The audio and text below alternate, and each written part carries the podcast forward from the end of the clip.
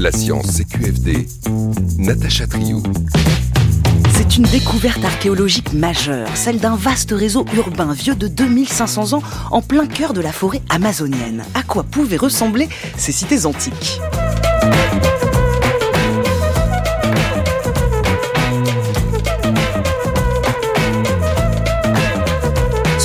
Depuis les années 90 que l'on découvre que la forêt d'Amazonie fut autrefois habitée. Début janvier, une équipe a révélé la plus grande et la plus ancienne agglomération amazonienne connue à ce jour, le site archéologique de Sangay, dans la vallée de Lupano, en Équateur. Le LIDAR, cette technologie de télédétection, a fait apparaître un urbanisme complexe et des cités-jardins conçus en damier en pleine jungle tropicale. De quoi enterrer une bonne fois pour toutes le fantasme occidental de la forêt vierge.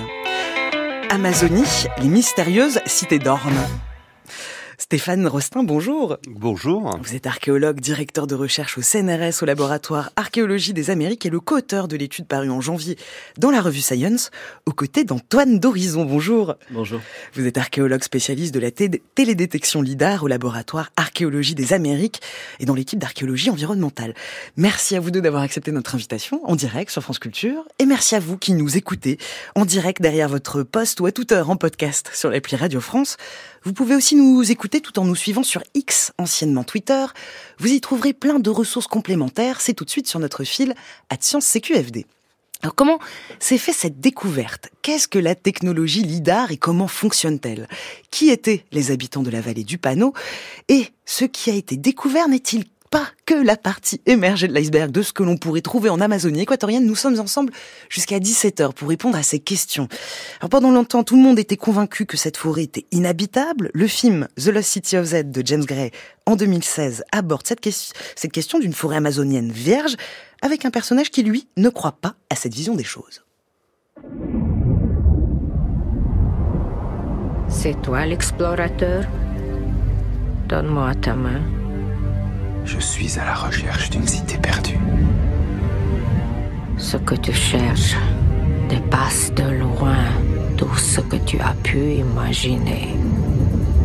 Là est ton destin. À ton retour, il ne saura plus qui tu es. Je sais que c'est un sacrifice pour nous tous. L'environnement est d'une hostilité violente.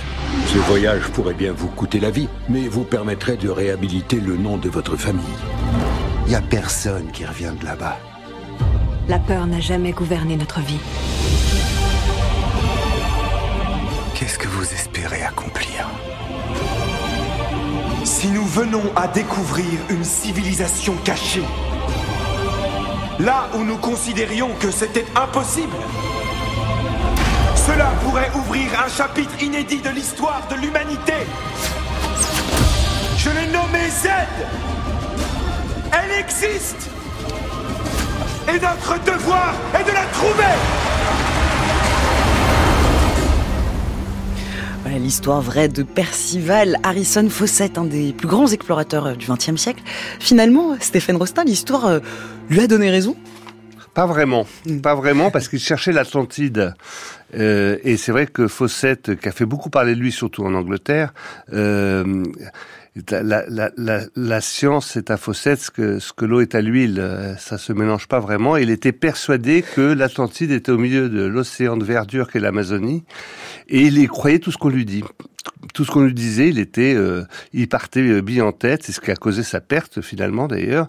Et alors les, les, autochtones avaient tendance à lui dire, euh, bah ici il y a, y a, pas d'or, mais alors chez nos voisins ennemis à 30 km il y en a plein. Et il y allait. Bah, il a fini par, tom par tomber sur des gens qui l'ont assassiné. Et donc c'est une épopée. Faut saluer sa, sa, sa, son obstination. Euh, mais il avait, il avait euh, reposé euh, sa, recherche, comme souvent d'ailleurs les explorateurs de, l'inutile ont tendance à, ne rien trouver parce qu'ils partent sur des, sur des a priori, des légendes et, et, et, se convainquent eux-mêmes de, de, leur réalité. Donc ils cherchaient une ville, nous on n'en cherchait pas à vrai dire. Moi j'ai fait mon travail d'archéologue au début, j'ai commencé il y a 25 ans dans Lupano, hein, j'avais travaillé longtemps en Guyane avant, et j'ai commencé à, à travailler à faire des fouilles sur ces monticules, euh, qui sont pas exceptionnels, les monticules en eux-mêmes. En Amazonie, il y a beaucoup d'endroits où il y a des monticules, mais pas, pas, pas sous cette forme, pas pas rectangulaire en tout cas. Et euh, j'ai fait un, travail.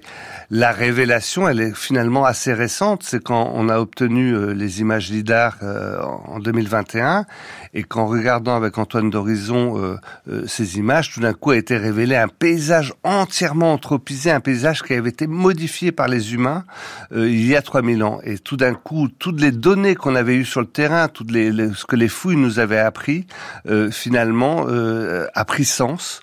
C'était, on avait des pièces de puzzle et tout d'un coup, grâce au lidar, on a pu recomposer le puzzle. On va revenir dans le détail justement sur votre épopée à vous, euh, Stéphane Rostin. Antoine d'Horizon, euh, la découverte de ces cités antiques de, de 500 ans avant notre ère, est-ce que c'est un chapitre inédit de l'histoire de l'humanité que vous êtes en train d'ouvrir tous les deux? Je pense que ouais, on peut on peut parler de, de chapitre inédit. Ouais, c'est euh, on est dans quelque chose de, d'une découverte qui est quand même exceptionnelle. Euh, c'est des éléments, euh, un urbanisme, euh, des routes qui traversent la, la, forêt, qui maintenant traversent la forêt, mais qui à l'époque étaient connectées des villes entre elles. C'est c'est quelque chose qui est absolument fabuleux et qu'on qu'on avait jamais identifié dans cette partie du monde, une partie du monde, Stéphane leur dira bien mieux que moi, une partie du monde où on a toujours vu des groupes euh, relativement limités, des, des, des, sociétés avec euh, peu de personnes, surtout des chasseurs-cueilleurs qui ont un impact euh, relativement limité sur la forêt. Là, on voit que bah, on a des sociétés agricoles, donc des sociétés qui sont pas des chasseurs-cueilleurs euh, semi-nomades. Là, on est sur des sédentaires, on est sur des gens qui sont bien installés et qui vont euh, euh, modifier intensément leur, leur environnement comme ce qu'on peut observer ailleurs sur le continent américain. Donc on se rapproche plus dans les, la façon dont vivent ces sociétés de Lupano, de ce qu'on a dans les Andes, de ce qu'on a aussi au Mexique, au Guatemala.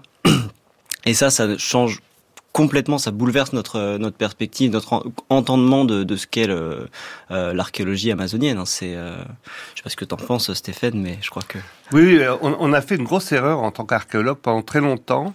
On s'est contenté de comparer les sociétés actuelles aux sociétés anciennes en disant ils ont toujours vécu comme ça. Et on n'a pas fait la même chose dans les Andes et au Guatemala chez les Mayas on a bien vu que les populations actuelles étaient euh, finalement les survivants euh, d'un cataclysme qui a été l'arrivée des, Occidentaux, des Européens en, dans le Nouveau Monde, et qui a provoqué 85 à 90% de pertes euh, chez les habitants par des virus qu'ils ne connaissaient pas et qui les ont détruits. Et donc, on sait parce qu'il y a des temples et des pyramides euh, dans les Andes et en Mésoamérique, qu'il y avait un autre type de vie auparavant. Et sur l'Amazonie, on n'a pas fait l'effort d'imaginer qu'il pouvait être différent avant notre arrivée, et on est resté jusqu'aux années 80 dans cette idée très confortable que finalement rien n'a bougé depuis la préhistoire. Et c'était faux. C'était faux, mais, mais, mais, avant les années 80, on a quand même dans les années 70 euh, Juan Botasso, un prêtre qui remarque euh, des structures, il en parle autour de lui, mais c'est vous, euh, Stéphane Rostin, qui justement dans les années 1900, 1996, vous me corrigez, c'est à votre tour de mener des fouilles et c'est là que vous découvrez les premiers indices euh, des, des, des, des, monticules, si je ne dis pas de bêtises. Oui, oui, c'est ça. Alors, euh, on va dire Juan Botasso, il faut savoir, euh, peut-être ce qui rapproche de, de l'épopée de, de, de Fossette, c'est le fait que cette vallée était une vallée perdue, une vallée oubliée. pendant toute la colonisation de, de l'Équateur, personne n'est allé là parce qu'elle était occupée par des chouars qui sont des Aen Chicham, qui sont le nom autodénomination des Jivaro, les réducteurs de tête, et donc euh, réputation de violence, de danger, personne n'allait là.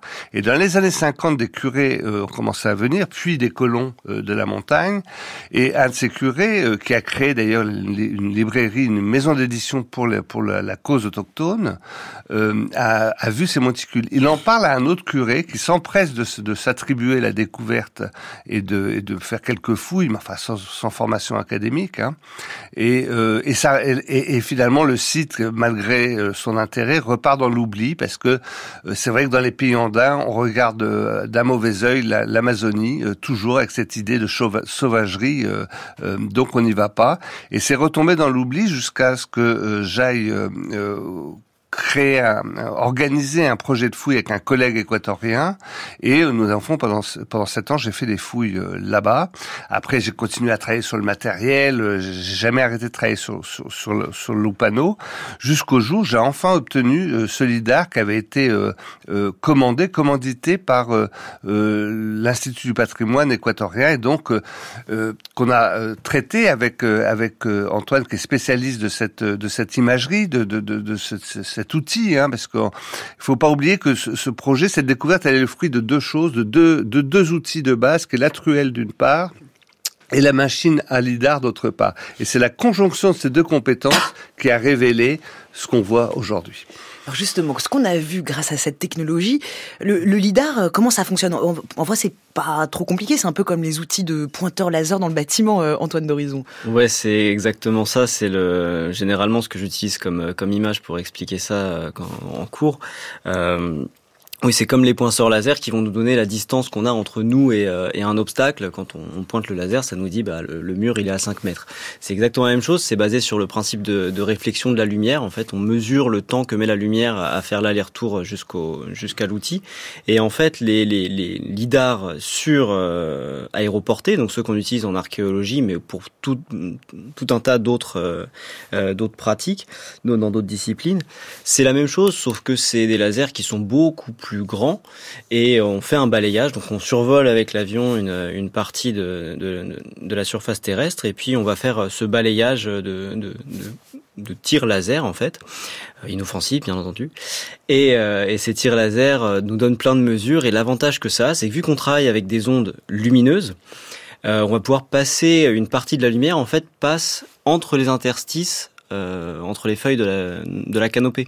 Ce qui nous permet ensuite, euh, dans un logiciel, de d'effacer la, la, partie canopée, la partie forêt en fait, numériquement, et d'avoir plus que ce qui se passe euh, au niveau du sol, donc d'avoir une micro-topographie en fait, une extrêmement précise. C'est ça, c'est une technologie qui déshabille la terre de sa végétation et qui révèle le modelé exact du sol. Donc lorsque vous recevez ces données euh, LIDAR, euh, que vous avez accès à ces données en 2021, ça, ça vous permet de passer d'une découverte locale à quelque chose de régional. En, dans les années 90, vous aviez une centaine de monticules. Là, on passe à quelques milliers. Comment vous réagissez quand vous, quand vous réalisez ça? Waouh Ça a été ma première réaction. J'étais, euh, je m'attendais pas à, à, à, cette densité. Et alors, pour, pour, pour, pour, pouvoir donner une image euh, de ce que ce que ce qu'est une, une photographie, une, une imagerie lidar, euh, j'aurais tendance à, à, comparer avec la, la, la, ce que tout le monde connaît, la surface de, de la Lune.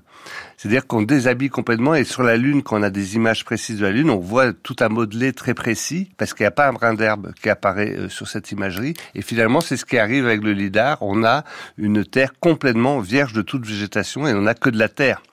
Et, euh, et c'est vrai que si on, on, cherche des structures construites par les humains, comme des, des, des plateformes, euh, des routes creusées euh, ou des grands monticules cérémoniels, eh ben euh, ça prend un sens. Euh, c'est comme un plan en, en 3D euh, qui apparaît sous les yeux. Et là, je savais par mes fouilles et mes prospections qu'il y avait quelques centaines de monticules et en réalité, il y en avait quelques milliers. Euh, pour l'instant, on en a repéré 6400, mais on, estime que qu'on n'a pas tout vu, tout n'est pas très visible, et il y en a euh, sûrement beaucoup plus. Et puis surtout, il y a que 600 kilomètres carrés qui ont été euh, que, enfin c'est déjà beaucoup, beaucoup. qui ont été euh, qui ont été survolés et photographiés. Euh, si on regarde la topographie régionale, on s'aperçoit que ça va encore beaucoup plus loin. Donc euh, on est on est finalement au bout du compte au-dessus de, de, bien au-dessus de, de 1000 kilomètres carrés et on a encore beaucoup à découvrir. Mais rien que ce qu'on a vu jusqu'à présent, avec, on a cinq cités qui mérite le nom de cité. On a une quinzaine de grands villages. On est déjà sur un empire urbain tout à fait euh, stupéfiant. Et justement, sur cet empire urbain, euh, Antoine d'Horizon, est-ce que ça vous étonne qu'on puisse encore faire ce genre de découverte sur notre planète et de trouver une nouvelle culture complexe au XXIe siècle? Euh, alors oui, je vais pas vous mentir. Hein, c'est vrai que quand on a reçu les, les données et que j'ai commencé à les traiter, euh, ma première réaction, ça a aussi été waouh, hein, c'est certain. Mais euh, d'un autre côté, quand on regarde en fait euh, la capacité des êtres humains à exploiter euh, l'environnement et puis à, à se, à, se déployer, hein, j'aime bien aller de temps en temps regarder la, la, la, Chine sur Google Earth. C'est stupéfiant les quadrillages qui sont qui, qui sont développés là-bas, le quadrillage Et quand on regarde la taille que fait la forêt amazonienne, c'est quand même un espace qui est immense bah, c'est pas étonnant finalement qu'il y ait des choses qu'on n'a pas vues euh, à l'intérieur de, de, cet espace-là. Je dis ça parce que c'est euh, une forêt, une forêt qui est très dense, dans laquelle on a, on, on peut pas forcément pénétrer, donc il y a beaucoup de, de, choses à trouver, mais aussi parce que ces données lidar, elles nous permettent de mettre en exergue des choses dans des zones où il n'y a pas de forêt. Si on utilise des données lidar qu'on a sur la France, en France, on arrive à, à montrer en dehors même des forêts, qu'il y a des, des parcellaires anciens, donc des champs anciens qui sont cachés dans notre environnement. On, les voit plus, on, on, se rend pas compte qu'ils sont là, mais ils sont là. Et donc, euh, qui est des, des aménagements aussi importants dans la forêt, finalement, c'est pas si étonnant que ça. Alors après, le contexte de Lupano est quand même un petit peu particulier parce qu'on est au bord des Andes et donc avec des relations avec des, des sociétés peut-être andines et, une façon de, de voir l'environnement qui est un petit peu différente de ce que de ce qu'on a ailleurs dans la dans la forêt. Mais euh, je suis certain qu'on a encore beaucoup de choses à découvrir en Amazonie et ailleurs. En attendant, à quoi ressemble ce site archéologique de Shanghai? Sait-on à quoi pouvaient ressembler les sociétés de l'Amazonie préhispanique? Restez à l'écoute, on répond à ces questions dans quelques instants.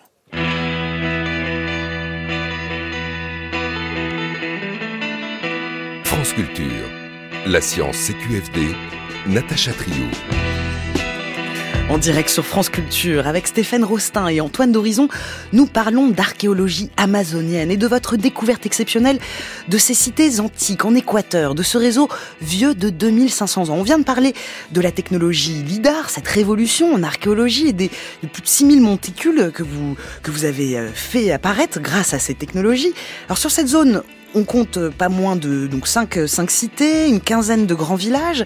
Si on peut essayer de, de, de visualiser cette zone ensemble, comment comment se représenter euh, Stéphane Rostin ce, ce site archéologique? Alors pour, pour, pour ce, ces sites, parce oui. qu'il y en a plusieurs finalement, euh, il faut quitter la vallée.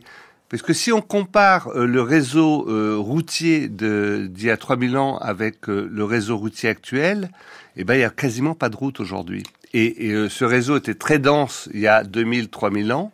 Et aujourd'hui, il y a euh, deux routes principalement. Et le réseau est plutôt faible. Donc, il ne faut pas rester sur place. Il faut aller ailleurs, euh, dans d'autres régions du monde où il y a une densification de euh, des villes et, euh, et, des voies de circulation euh, pour pour s'imaginer. Il faut imaginer euh, un coin de forêt qui a été en partie déforesté pour construire de grandes cités de terre toujours. Hein. Ce sont pas des cités de pierre, faut bien le préciser. Et les édifices sont en bois, étaient en bois. donc il faut imaginer ces espèces de, de puisque ce sont des, des rectangles qui vont de 20 à 50 mètres de longueur et, et plus ou moins haut il faut imaginer euh, tous ces rectangles de terre un peu partout qui font comme euh, dans une ville. Ils sont en plus organisés dans un damier de rues creusé, donc visible. Euh, au centre, vous avez une espèce de grande avenue, ce que j'ai tendance à appeler les Champs-Élysées euh, de Lupano, avec euh, des gros tertres là. Pour le coup, c'est 50, 100 mètres de longueur, voire plus, 8-10 mètres de hauteur, sur lesquels on ne vivait pas. On ne construit pas sa maison à 10 mètres d'altitude, c'est idiot.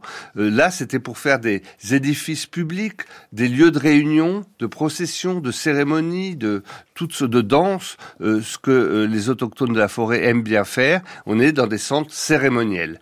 Et donc vous avez déjà une spécialisation des, des aires dans, dans, dans, dans, dans les cités avec de, des parties résidentielles, des parties de circulation, des parties de cérémonie. Et puis vous avez euh, cerise sur le gâteau, j'ai envie de le dire, ou, ou maïs sur, sur, le gâteau, euh, des drains qui euh, quadrillent encore euh, plus euh, les espaces vides pour drainer l'eau afin de cultiver euh, entre les plateformes. Donc tout l'espace était utilisé. Et comme si ça suffisait pas, sur les flancs des, des, des, des, cordillères euh, adjacentes, ils ont fait des terrasses agricoles aussi pour cultiver. Donc ils ont modifié l'ensemble de la superficie de, de, cette vallée pour les rendre euh, plus attrayantes et plus utilisables à, à, leurs yeux. On est dans une, de, de, la grande ingénierie euh, terrassière.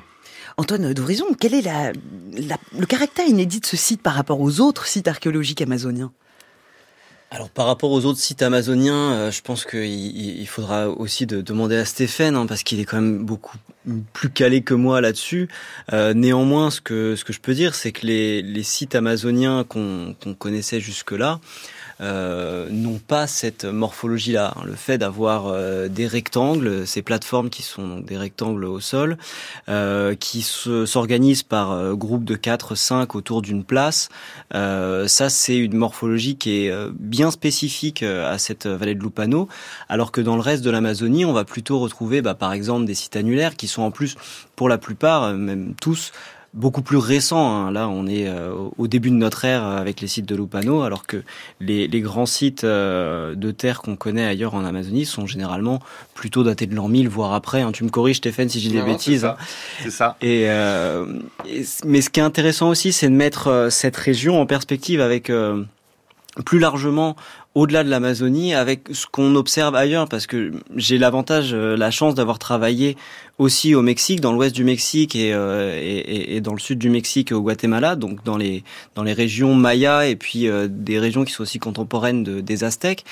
Et euh, ce que j'ai pu observer, les, les, les, patrons, les façons dont on organise l'espace dans ces zones-là, bah, c'est différent. Il y a des, des, des, des, points de comparaison, mais dans Lupano, notamment les connexions, les routes et disons le, le fait que les routes court sur des kilomètres tout droit et se coupe à angle droit, ça c'est un un patron qui est absolument euh, exceptionnel et unique. J'ai jamais observé ça, même dans la, la, zone Maya où pourtant on a des connexions entre les routes, hein, on a des euh, entre les sites, pardon, on a des routes qui vont entre sites.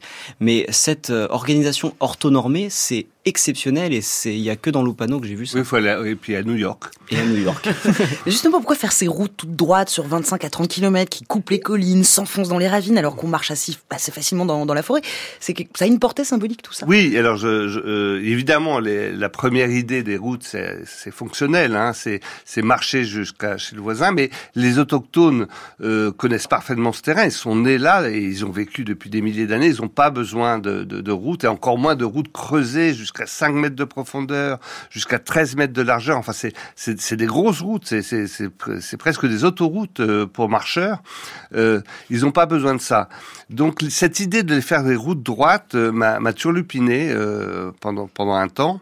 Et je pense qu'elle qu'elle représente à vrai dire ils ont essayé de symboliser de graver dans la terre les relations interethniques entre entre villages. Et on fait une route droite pour dire voilà vous vous êtes nos alliés et nous avons des, échanges particuliers et, je pense que c'est un peu dans la mentalité amérindienne de graver son identité dans la terre. Et d'ailleurs, ça, ça, ça, me rappelle ce qu'on va trouver au Brésil central, justement là où était Fossette, vous avez des villages dits annulaires, donc c'est un cercle de, de, grandes maisons, et de là irradient des routes euh, très larges, qui font 40 mètres, jusqu'à 40 mètres de large, qui sont pas creusées, mais elles partent toutes droites aussi dans les villages voisins.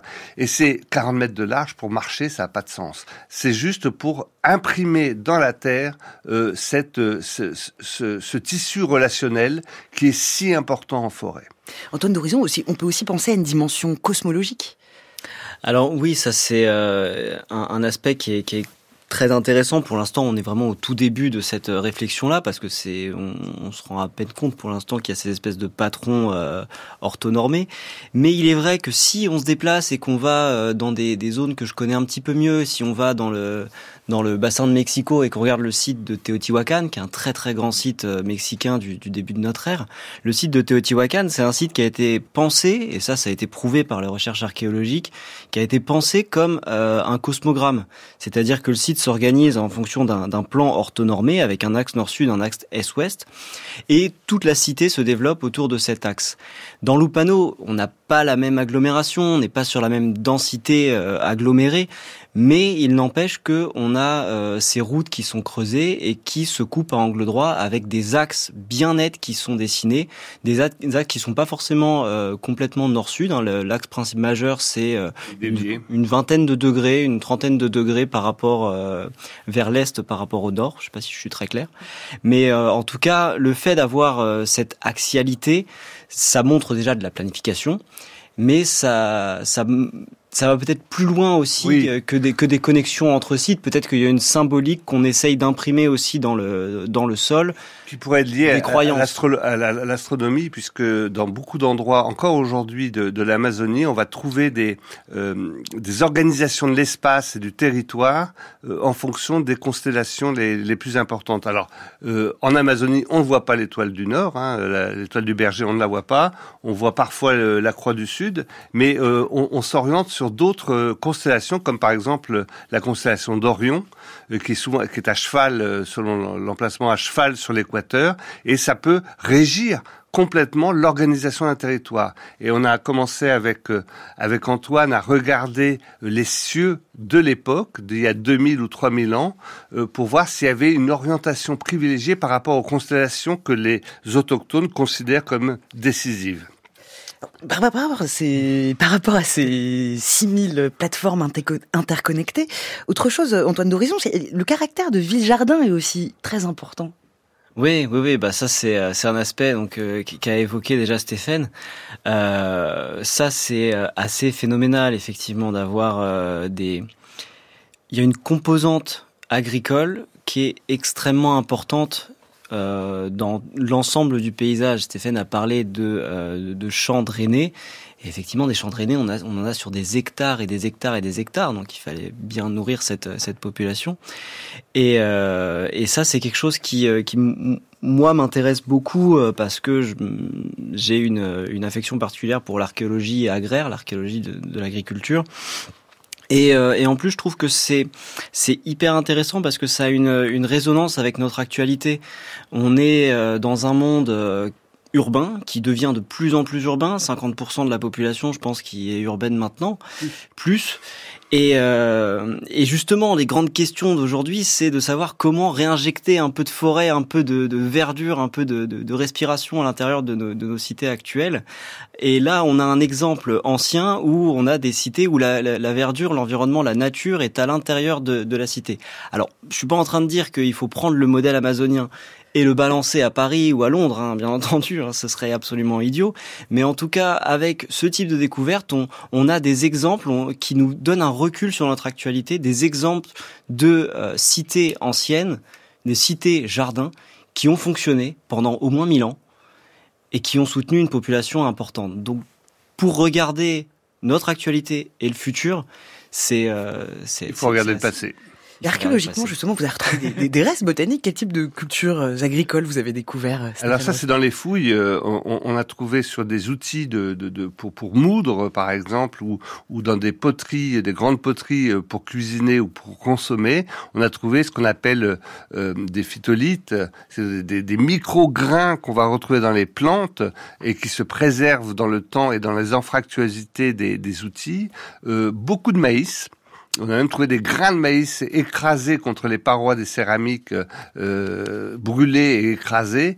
Donc on sait qu'ils ont euh, consommé beaucoup de maïs, comme de nos jours d'ailleurs. Le maïs, il est consommé pas sous la forme euh, euh de popcorn ou, ou, de, ou de chocolat euh, comme aujourd'hui, mais euh, essentiellement broyé pour faire pour en faire une boisson très légèrement alcoolisé, euh, comme comme le cidre à peu près, et qu'une boisson épaisse et qui sert de déjeuner. Vous en buvez un ou deux litres à déjeuner et vous êtes euh, vous êtes rempli. On appelle ça la chicha.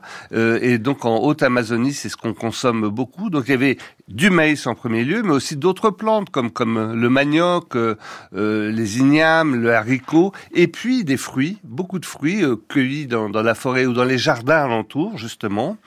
Et puis ce qu'on oublie souvent, qui est très important en Amazonie, des plantes de pharmacopée pour la médecine et des plantes qui guérissent. Donc tout ça, on a retrouvé ces, vestiges dans, la, ces traces, ces, éléments sous forme de graines ou de petits grains euh, dans, dans les fouilles archéologiques. Vous m'avez donné envie de goûter à la chicha. à quoi ressemblaient ces sociétés précolombiennes? Restez à l'écoute, on en parle après ce son mythique de l'Amazonie.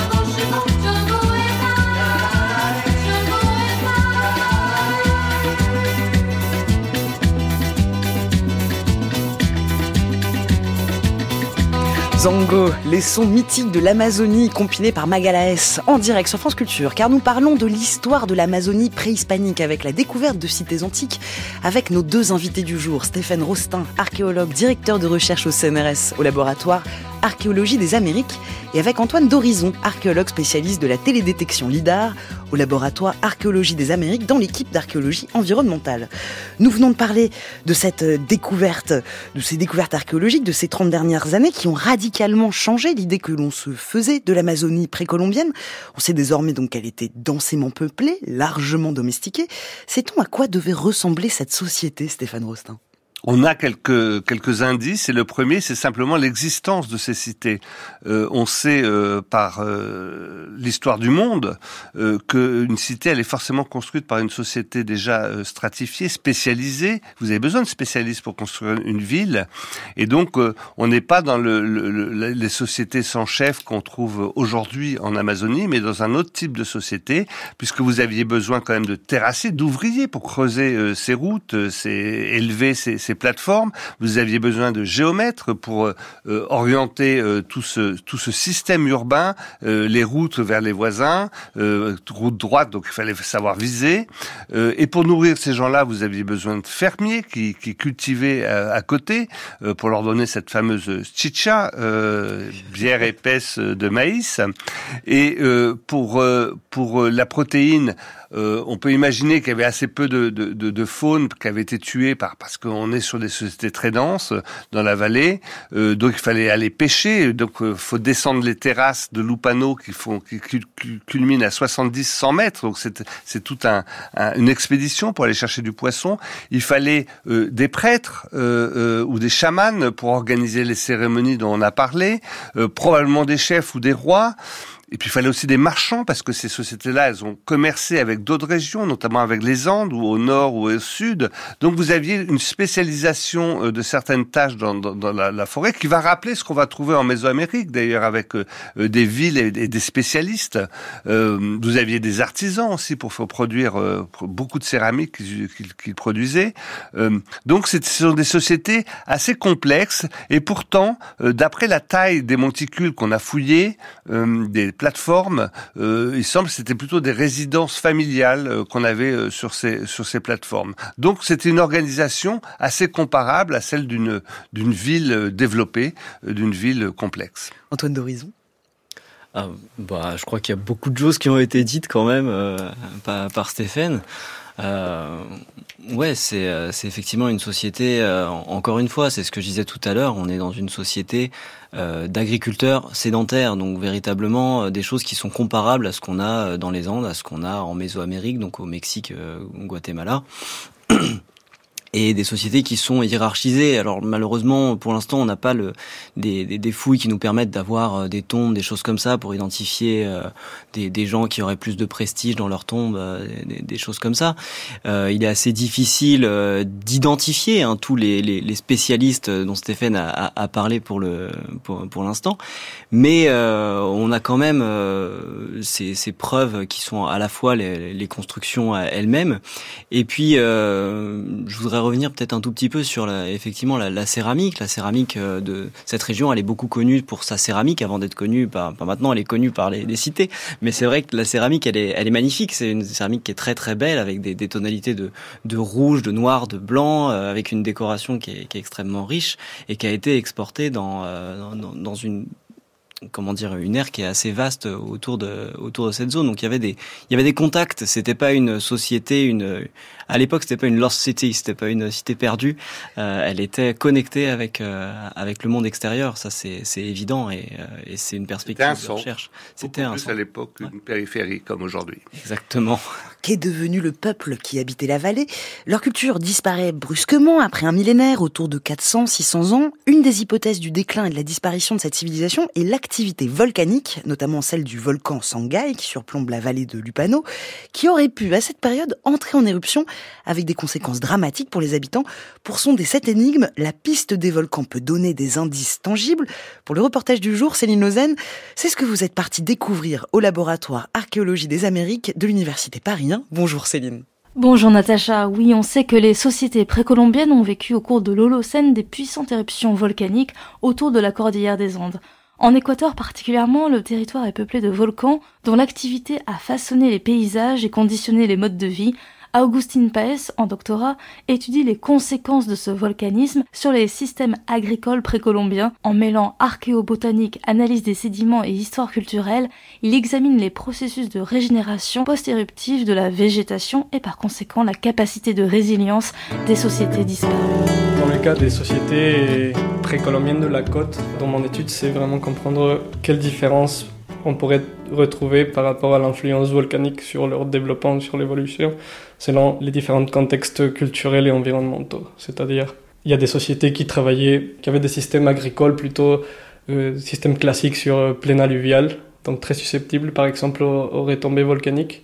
Mais il y avait aussi des sociétés qui travaillaient une agriculture euh, plutôt forestière dans zone haute, ou des terrasses aussi, qui, qui étaient assez présentes dans la côte et dans la Sierra. Et donc c'est comprendre comment ces différents paramètres ont guidé cet abandon ou continuité des sites euh, par rapport à l'évolution post-éruptive.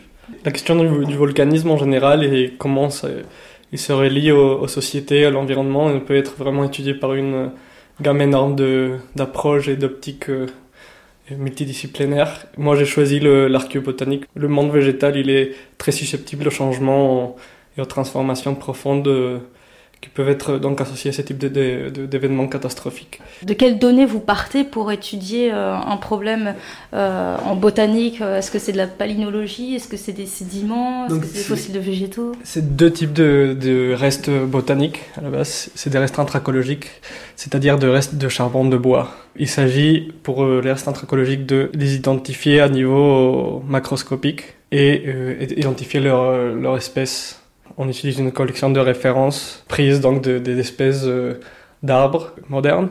On utilise ça donc pour les identifier et ça nous permet de voir dans ce cas pour comprendre comment le volcanisme a pu affecter le milieu végétal et essayer de déterminer les temps de régénération de celui-ci parce que euh, en Équateur, c'est un pays avec une, un volcanisme tellement intense que, à travers le, la séquence d'occupation et le registre euh, stratigraphique, il y a pas mal de périodes de hiatus culturels sur différentes régions.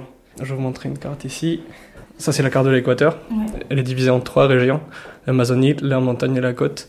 Et le volcanisme est tellement intense que on peut trouver des retombées de tous les côtés. Des, dans, dans, tous les côtés. L'Amazonie un peu moins parce que les conditions géographiques et climatiques font que la plupart des, des dépôts volcaniques vont plutôt sur, sur l'ouest du pays. Et donc, ça empêche plus d'avoir d'autres types de dépôts d'origine éruptive.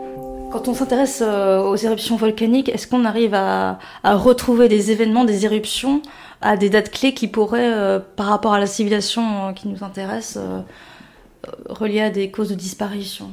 En fait, c'est ce qu'on appelle la téphra-chronologie. Téphra-chronologie, c'est euh, en Équateur, par exemple, il y a une série de plusieurs éruptions, une dizaine, douzaine d'éruptions qui ont été très bien identifiées d'un point de vue pétrochimique, mais aussi elles ont été très bien datées, donc elles servent comme des marqueurs chronologiques qui sont assez fiables, qui donc nous permettent de, vraiment relier la stratigraphie, les séquences d'occupation à des événements ponctuels. Donc oui, on peut relier les stratigraphies à des, à des chronologies exactes, ça peut être parfois un peu compliqué selon les différents cadres environnementaux et culturels. Et euh, parmi les matériaux que vous étudiez, il y a les phytolithes Oui, les phytolithes, c'est des restes de, silice qui ont été créés par des processus chimiques à l'intérieur des plantes. Et donc ça nous permet aussi de, de faire des identifications taxonomiques.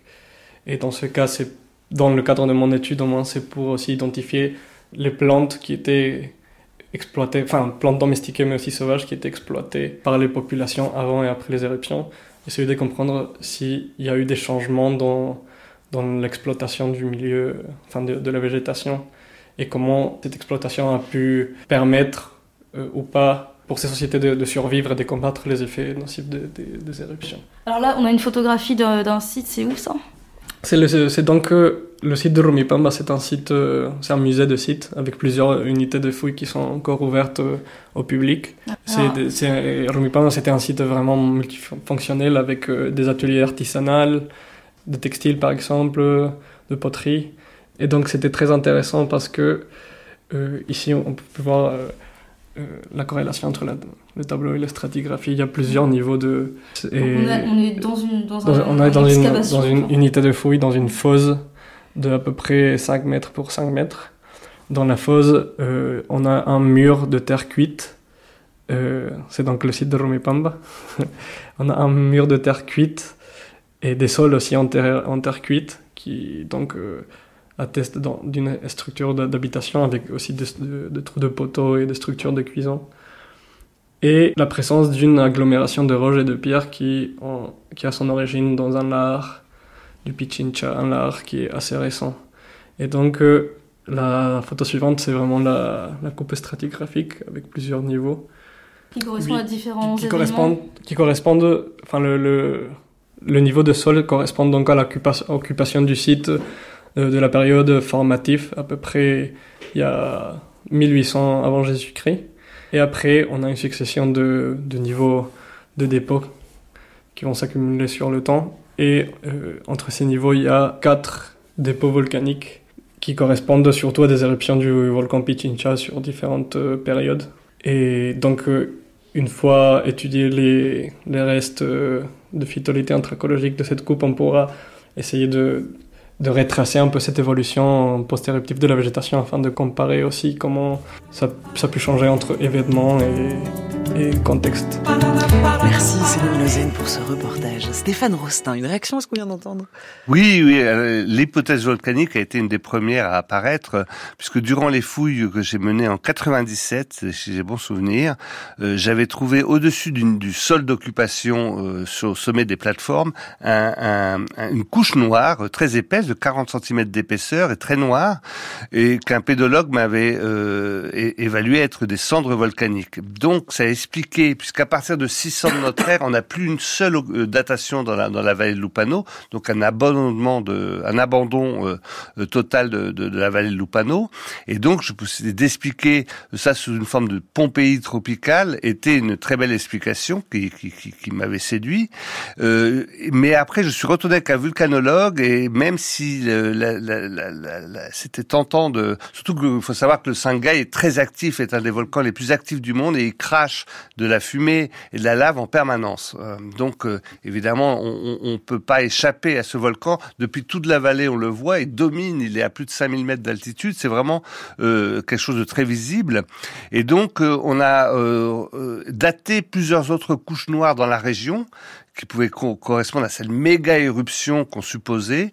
Et on a eu une, une grande diversité de datations, peu de datations parlant, plaidant pour une, seule éruption, mais plutôt plein d'éruptions.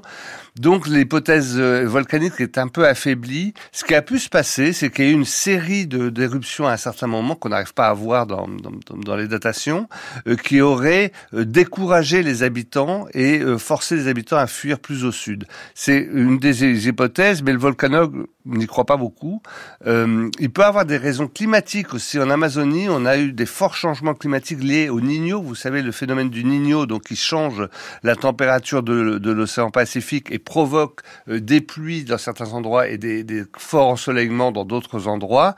Euh, et ça peut déstructurer des sociétés agricoles dont, dont toute l'économie repose sur l'agriculture. Euh, et on a plusieurs exemples en Amazonie de sociétés qui sont détruites par ça. Donc peut-être une hypothèse. Euh, et puis j'en je, je, propose une autre parce que c'est pas la guerre. Ça, on sait que comme il y avait plus de datation, il y avait plus personne dans la vallée, donc ni vainqueur ni vaincu. Mais peut-être simplement l'épuisement d'une civilisation, comme les civilisations une durée de vie. Hein. Euh, beaucoup de civilisations s'épuisent au bout d'un moment. Euh, c'est peut-être tout simplement euh, l'histoire humaine qui s'est arrêtée. Ces habitants, par la suite, auraient alors peut-être pu partir vers le sud, au Pérou. On leur trouve des, des céramiques similaires à celles du panneau. Nous n'avons pas d'explication ferme à proposer pour le moment, mais la recherche poursuit. Quelle est donc la portée anthropologique d'une telle découverte? On en parle dans quelques instants. France Culture. La science CQFD, Natacha Trio.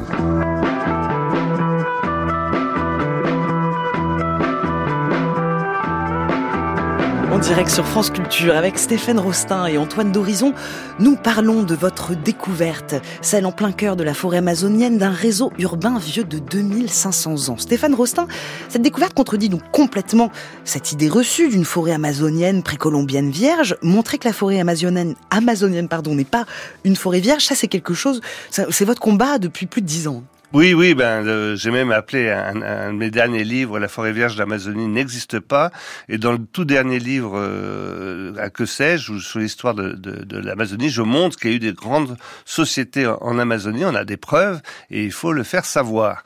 Mais euh, ce qui est sûr, c'est que depuis 500 ans, depuis qu'a débarqué Christophe euh, Colomb euh, dans le delta de l'Orénoque et qui a pensé avoir trouvé le paradis terrestre, on considère cette forêt comme un lieu de sauvagerie et euh, là où la main de l'homme n'a jamais le pied finalement. Euh, et finalement, euh, on est resté jusqu'à nos jours avec cette idée de sauvagerie dans la forêt. Et on n'a pas voulu admettre, euh, on a toujours pensé que ça avait été toujours comme ça, des petites sociétés perdues en réalité l'archéologie, enfin la nouvelle archéologie qui observe tant le paysage que le sous-sol, euh, que la végétation, s'aperçoit qu'il y a eu des grandes sociétés. Et c'est vrai que cette euh, découverte d'une urbanisation euh, sylvicole, euh, tropicale, euh, révolutionne un peu ce qu'on pensait savoir, et en tout cas confirme que les sociétés précolombiennes, les sociétés d'avant l'arrivée des Européens, avaient pu se développer, sauf qu'ils ne sont pas développés comme nous, comme ils n'avaient pas de pierre à disposition.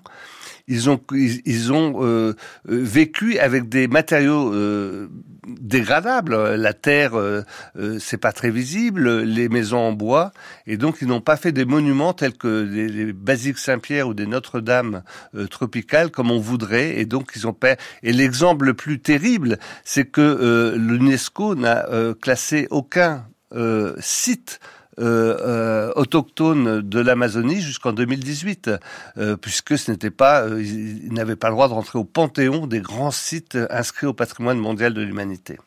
Comme vous dites, en 2018, l'UNESCO inscrit pour la première fois ce site archéologique, le parc national de Chiribiquet, au patrimoine mondial. ce classement, ça témoigne quand même d'un intérêt nouveau pour les vestiges de la région? Alors oui, et c'est surtout un renouveau de, de, l'archéologie. J'ai publié en 2017 avec un collège de, de spécialistes de, l'Amazonie un livre que j'avais appelé Les sept merveilles de l'Amazonie euh, de l'Amazonie précolombienne, où je montrais qu'il y avait des monuments en Amazonie de tout type qui méritaient d'être inscrits au patrimoine mondial de l'humanité. Donc un an avant que ce soit décidé par, par l'UNESCO. Il était en espagnol, mais il va sortir cette année euh, de nouveau euh, en français euh, à, à, Paris. qui montre qu'il y a des monuments tout à fait admirables, mais ils sont une, une, autre pensée, une autre façon de voir le monde qui n'est pas la nôtre. Il faut pas oublier que quand même le, euh, les Amériques c'est un continent peuplé depuis plus, plus, de 13 000 ans et, et qui a connu une, une, une, évolution totalement indépendante de celle qu'on connaît dans le vieux monde, dans l'Europe, dans, dans l'Afrique ou l'Asie. Et donc, c'est des modes de pensée qui sont fondamentalement différents. Les gens ne conçoivent pas le monde en l'univers euh, en Amérique comme ils le conçoivent euh, dans le, le, vieux monde. Et donc, ils ont une autre approche de la nature, une autre approche d'interconnexion avec la nature qui nous échappe et qu'il faut apprendre en les écoutant déjà, et puis après en fouillant leur passé, euh, qu'il faut apprendre à, à, à accepter. Alors, dans les années 80, vous étiez moins de 10 à faire de l'archéologie en Amazonie. Antoine d'Horizon, depuis les années 2000, on voit que le nombre d'archéologues a explosé, qu'il y a un réel dynamisme en archéologie amazonienne. Euh... Alors je suis très mal placé pour pour en parler, étant donné que, enfin moi je, je, fais partie de ce dynamisme, mais depuis très très euh, récemment, hein, puisque je c'est depuis 2021 quand Stéphane m'a invité à, à, travailler avec lui que que j'ai commencé à, à m'intéresser à l'Amazonie. Vous êtes l'exemple même de. Je suis l'exemple même effectivement de cette de, de, cette avancée, mais je pense que pour rebondir sur ce que disait Stéphane juste avant, euh, on est aussi dans une époque où, où on commence à, à, à nos, paradigmes occidentaux, nos façons de, concevoir le monde occidental et de se dire que peut-être que notamment la distinction qu'on fait nettement dans le monde occidental entre la nature et la culture, c'est-à-dire ce qui est humain et ce qui n'est pas humain, bah, c'est quelque chose qui est en train de changer un petit peu. On se dit que dans d'autres sociétés, notamment les sociétés amérindiennes, on a une vision qui est différente où nature et culture bah, sont pas séparées du tout. Et ça, c'est ce que euh, met en avant le, le, le dernier auteur de, de l'article qu'on a, qu'on a publié, qui est Philippe Descola. Et, euh, et, et le fait qu'il ait publié son livre Par-delà nature et culture en, en, 2005 et puis récemment avec euh, les formes du visible, enfin, il, participe, euh, il fait partie de cette génération d'anthropologues, enfin cette tradition d'anthropologues à la suite de Lévi-Strauss qui euh, qui permettent de déconstruire un petit peu ces préconceptions qu'on a où nature culture sont séparées. Dans beaucoup de sociétés du monde et probablement la énormément de sociétés qu'on étudie en archéologie, nature et culture n'étaient pas séparées. L'idée que qu'une partie de la forêt amazonienne a été produite par l'action de l'homme, en effet, Philippe Descola fait partie des premiers à avancer cette idée-là dans les années 70. Alors aujourd'hui, Stéphane Rostin, il y a une réelle complexité aussi à mettre en place ce genre d'études. D'ailleurs, vous avez toujours travaillé en collaboration avec des chercheurs équatoriens. L'archéologie, c'est aussi une science importante pour la construction d'une identité nationale. Oui, et puis peut-être, alors je ne m'attendais pas à ça, mais c'est vrai que le l'Équateur, le, où j'ai vécu dix ans, où je me suis marié là-bas, donc j'ai vraiment de l'affection pour, pour ce pays. Euh, euh, euh, passe par des moments très difficiles puisque les narcotrafiquants ont un peu euh, capturé, euh, kidnappé le, le, pays entier et, euh, et, maintenant on en parle beaucoup pour les atrocités qui sont commises. On est passé à plus de l'année dernière à plus de 5000 assassinats dans, dans, ce petit pays, ce qui est énorme. Et, et, récemment, ça a pris des proportions catastrophiques. Et l'article est sorti le 12 janvier dans la revue Science, c'est-à-dire le lendemain du jour où a été euh, pris en otage un, studio d'enregistrement de, la télé. Et donc on est parti dans une série de, mauvais événements jusqu'au jour où est sortie euh, la découverte d'une grande ville en Amazonie équatorienne. Et les retours que j'ai eus, c'est que les gens sont très fiers. Et surtout, ça a été une bouffée d'oxygène dans cet euh, océan de barasme et, et, de, tragédie, où à un moment il y avait enfin une bonne nouvelle dans le pays. Et ça a beaucoup plus circulé d'ailleurs euh, par les réseaux que par les journalistes. Mais en tout cas, c'est sûr que c'était plutôt une bonne nouvelle pour le pays. Dans quelques instants, on va quitter l'Amazonie pour rejoindre la chronique avec science. Mais avant ça, pour prolonger l'écoute, je vous invite, chers auditeurs, chères auditrices, à vous tourner vers votre livre, Stéphane Rostrin, paru en 2021, La forêt vierge d'Amazonie n'existe pas aux éditions Le Pommier. C'est un ouvrage passionnant. Merci Antoine d'Horizon, merci Stéphane Dostin. Il est temps à présent de retrouver Alexandra Delbo. À quoi ressemblait vraiment le mégalodon? C'est la chronique avec science. À quoi ressemblait vraiment le mégalodon? Cet immense requin disparu fascine toujours par la taille de son corps et par celle de ses dents, et c'est d'ailleurs ce qui lui a valu son vrai nom, Autodus mégalodon, des mégadents de 20 cm de long et de large pour les plus grosses d'entre elles, soit l'équivalent de vos deux pommes de main mises côte à côte, des appendices monstrueux qui font de lui le plus grand carnassier qui ait vécu dans l'océan jusqu'à présent, et ses dents sont en fait presque les seuls restes qui ont traversé les âges, et cela pose problème pour la reconstitution de son corps. Romain Vulot est chargé de recherche CNRS au laboratoire Géosciences de l'Université de Rennes 1. Cotodus mégalodon, effectivement, il est très fréquent, très répandu. on le trouve en Amérique du Sud, en Europe, euh, en Afrique, euh, un peu partout dans le monde, en Asie. Donc il était très répandu. Il a vécu euh, en gros de 15 à 3 millions d'années. Donc c'est un requin relativement récent dans l'échelle des temps géologiques. Effectivement, alors le problème, c'est qu'on ne connaît principalement de cette espèce que les dents, excepté quelques éléments du squelette, c'est-à-dire quelques vertèbres qui ont pu être retrouvées. Mais c'est vrai que c'est principalement des dents. Donc euh, voilà, grâce à ces dents, on connaît sa distribution euh, cosmopolite. Alors on sait que c'est un, gros prédateur, bien sûr, mais on ne connaît pas la, la morphologie générale de cet animal. Donc c'est ce qui euh, pose problème justement dans la reconstitution à quoi il ressemblait vraiment? Est-ce que c'était un requin qui avait une allure de requin blanc ou, ou une autre allure? Se servir du grand requin blanc pour reconstituer la morphologie d'Odontus mégalodon n'est pas dénué de sens. Ils font tous les deux partie du grand groupe des lamniformes avec un rôle écologique semblable puisque ce sont des super prédateurs. Ils se trouvent au sommet de la chaîne alimentaire mais ils ne se ressemblent pas vraiment, notamment au niveau des dents. Elles sont triangulaires et bien tranchantes mais leur morphologie n'est pas identique. Et ça s'explique notamment par le fait que les deux espèces font partie du même groupe, oui, mais pas de la même famille. Elles ont divergé il y a plusieurs dizaines de millions d'années.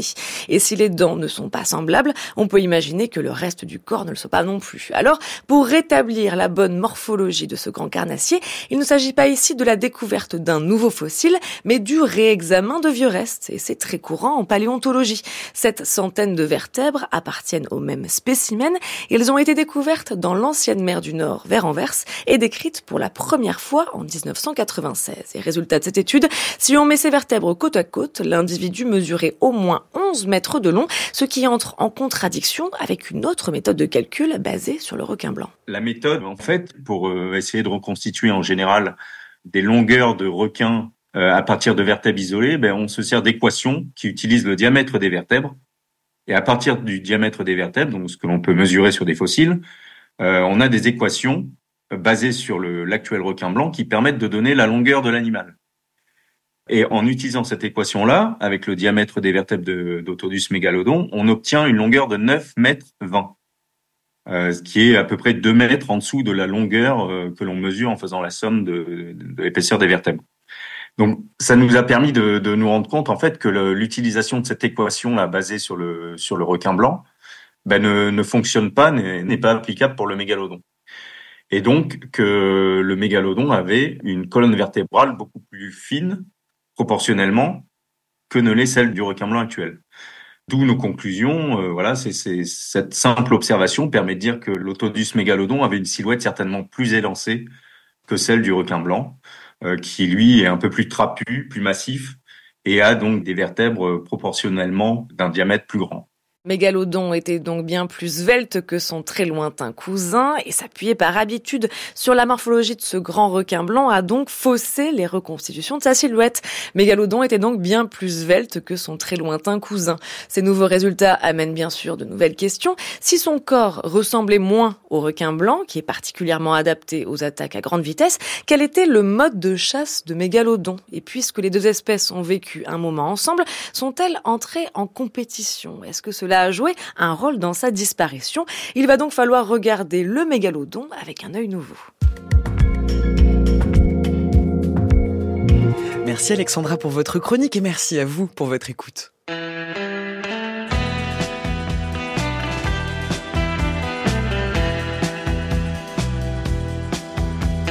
Merci à toute l'équipe de la science CQFD. Antoine Beauchamp, Eve Etienne, Noémie Naguet de Saint-Vulfranc, Garance Prima Agnolo, Bruno Sansini, Céline Lausanne. À la réalisation, Cassandre Puel.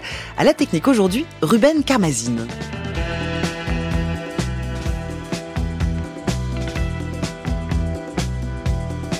pouvez nous écouter partout, à toute heure, en podcast sur le site franceculture.fr ou sur l'appli Radio France et nous suivre sur Twitter, chiche, CQFD. C'était ce qu'il fallait démontrer à ce jour.